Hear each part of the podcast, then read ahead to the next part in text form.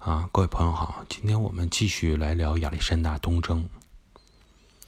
那么对于希腊来说啊，亚历山大目前所打下来的这个地盘儿，应该说是刚刚好的。从这个左边来看啊，希腊本岛，那么中间爱琴海，右边小亚细亚，下边埃及，这么一个。曾经有过希腊殖民地和即将布设希腊殖民地一个环海洋的地缘纽带，完全可以支撑起一个空前的地中海帝国。也可能呢，有人会怀疑波斯人能不能接受啊？那么波斯人这个半壁江山失去了，他们能够接受目前这个现状吗？确实是，现在这个地盘的划分对于亚历山大和希腊人来说是非常有利的。对于波斯来说呢，应该是痛心疾首的。但实际上，这个方案啊，本身是由谁来提出来的呢？是由大流士三世本人提出来的。为什么会这样呢？就是因为在早在伊苏斯之战结束以后，那么实际上波斯帝国对能够继续保有地中海沿岸地区，基本上就已经不抱希望了。后来呢，亚历山大又围攻了推罗，啊，建立起自己强大的海军。那么应该说，波斯在地中海地区存在的最后希望，也随着这个情况破灭掉了。那么还有一个原因呢，就是在当时这个时点上啊，波斯帝国已经不是一个新兴的国家了，建国已经有一百二十年了，本身内部已经是矛盾重重了。在这种情况下，他们也会想，如果说让强悍的马其顿军队继续来攻打，跟他们对攻的话。那么谁也不知道自己的家园内部到底会不会引发一些不良的连锁反应。所以在这种情况下呢，大流士三世提出这个方案呢，并不会让人感觉到惊讶，因为他比亚历山大更加需要和平。那么从希腊人的眼光来看，波斯人能够提出这样的条件，啊，划地分割，那么你不干涉我，我不干涉你，已经是非常不错了。可以说啊，除了亚历山大本人以外，大部分的希腊人都觉得，嗯，知足了，这样就不错，挺好，咱就维持现状就可以了。那么呢，亚历山大同意吗？实际上呢，应该说，大部分希腊人是无法成为亚历山大的。亚历山大又之所以被称为伟大的亚历山大，还是由于他本身的眼光和他的野心确实是足够大。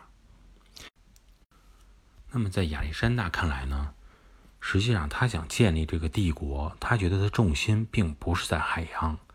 而应该是在陆地。换句话说，就是说，他觉得我自己设计出这个帝国，不是你之前那个提洛同盟，或者说是加强版的提洛同盟，而应该建立起来一个希腊加波斯的大的这种亚历山大帝国。所以呢，为了彻底的征服波斯。在公元的三百三十一年，亚历山大率领军队直接这个出发，出了埃及，向波斯在两河平原的都城巴比伦进军。从进军路线上来看，亚历山大没有选择呃这种原路返回到阿曼山，再沿着这种波斯御道切入美索不达米亚，而是采取了本身还没到推罗呢，就开始直接奔东北。从今天犹太人的圣山赫尔蒙山，还有这个圣湖加利利湖之间穿过，经过了叙以相争非常文明的这个戈兰高地。戈兰高地知道我们前几天还有这个新闻啊，戈兰高地直接被以色列给占领了。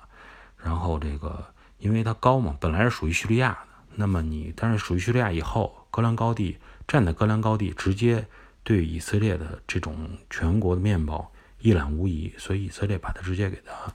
这个占领过来了。之间现在还因为这个起了冲突，就是经过这个戈兰高地，进入到了西亚列古带的东侧。那么当亚历山大大军啊接入到幼发拉底河这块的时候，看到了一个古城。今天这座古城的名字叫拉卡。按照正常的想法呀，亚历山大应该是顺着幼发拉底河而下。在两河最接近的那片区域找到巴比伦城，但是亚历山大当时没有这么做，因为在征服两河下游之前，他必须要征服一个地势略高的一个地方，这个地方呢就叫亚述。那么亚述的核心区域当时就是在底格里斯河中游一带。呃，不论是对于波斯帝国，还是说是这个准备要向巴比伦进军的亚历山大来说呀，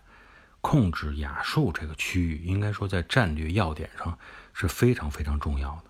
因为只有是控制了亚述，才能够防范这个高原势力对两河低地区的这种侵扰。当时呢，波斯人也是因为要抗拒这种侵扰，要控制这个地方，所以呢，还修筑了一条东连两河下游、横穿安纳托利亚高原、直抵爱琴海的一个御道。而亚历山大在渡过幼发拉底河之后的目标，就是要向北接入这条御道。那么实际上，在干旱和整体都是呈现这种荒漠化的阿拉伯半岛啊，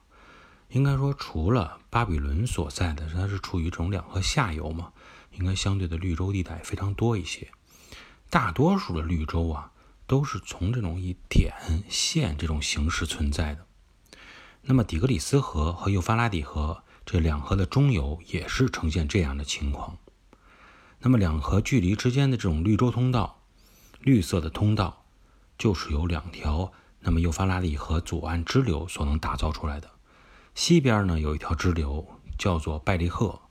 啊，它是从拉卡注入幼发拉底河的。东边呢有这么一条河流叫做哈布尔河，啊，则是在这种啊叙利亚的另一个城市布塞拉注入幼发拉底河的。那么今天我们从这个地图上卫星的地图上还能看到，啊，目前这两条。河的流域情况以及它们之间还有一些公路所存在。那么很显然，亚历山大既然选择在拉卡渡河，他自然就是要沿着这种贝利河北上，那么向底格里斯河开始进军。而这个波斯人呢，修建的这个御道啊，它不是完全的沿着底格里斯河走的啊，而是沿着东边靠山的这块进行修筑的。主要就是因为你地势太低呀，修筑这个御道很容易最后被洪水所冲垮。还有就是呢，你主干道离山地近一点，也能够最后说，如果说出现一些这种狙击呀，或者说是当地的流民啊进行侵扰，你还有一个反击的时间。那么美索不达米亚的中心城市，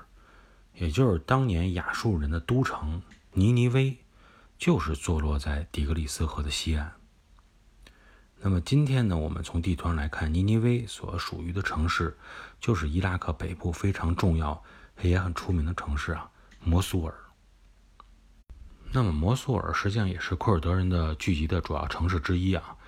由于这个库尔德人的分布地区呢，与亚述有一个非常高度的重合，所以呢，也有人去认为说，库尔德人可能就是亚述人的后代。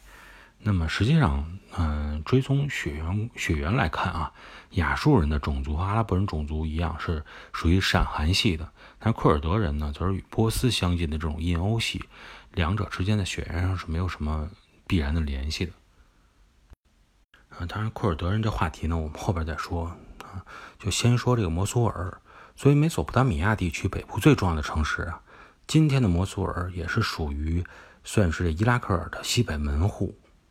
那么两千多年前，摩苏尔也就是当时的尼尼微啊，它就是这个波斯御道上一个唯一能够与底格里斯河相交的地区。那么很显然啊，控制这么一个战略要点，对于亚历山大能不能最终成功的进军巴比伦是非常重要的。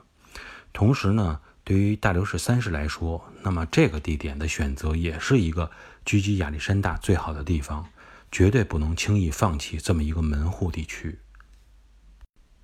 那么亚历山大本身用兵的策略呢，就是兵不在多，而在于精。应该说，亚历山大远征军整个的数量没有出现过太多的变化，四万步兵、七千骑兵啊，没有任何变化。他准备用这些兵力来继续征服后半个波斯帝国。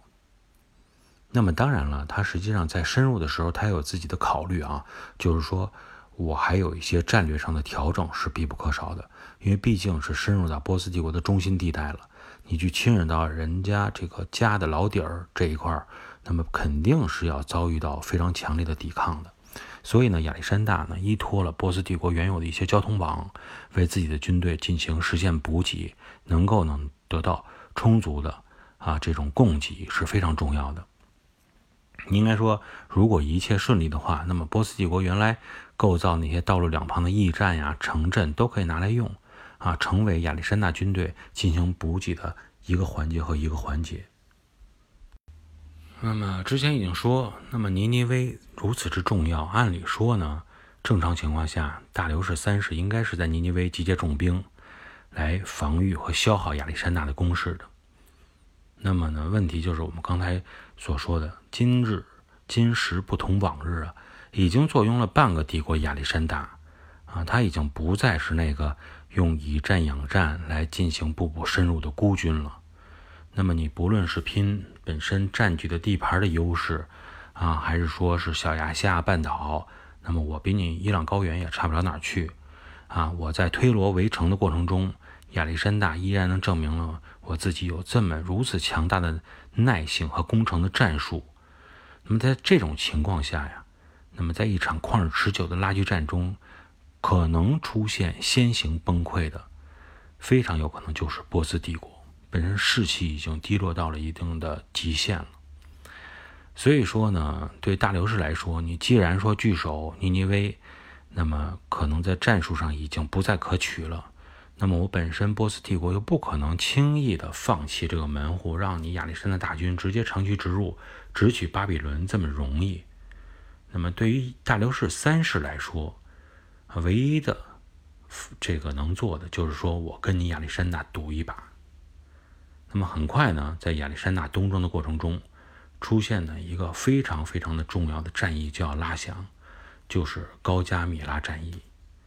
那么这场战役的情况又是怎么样的？我们在下一节目中与大家呢继续来探讨。感谢各位的收听，今天呢就到这里，再见。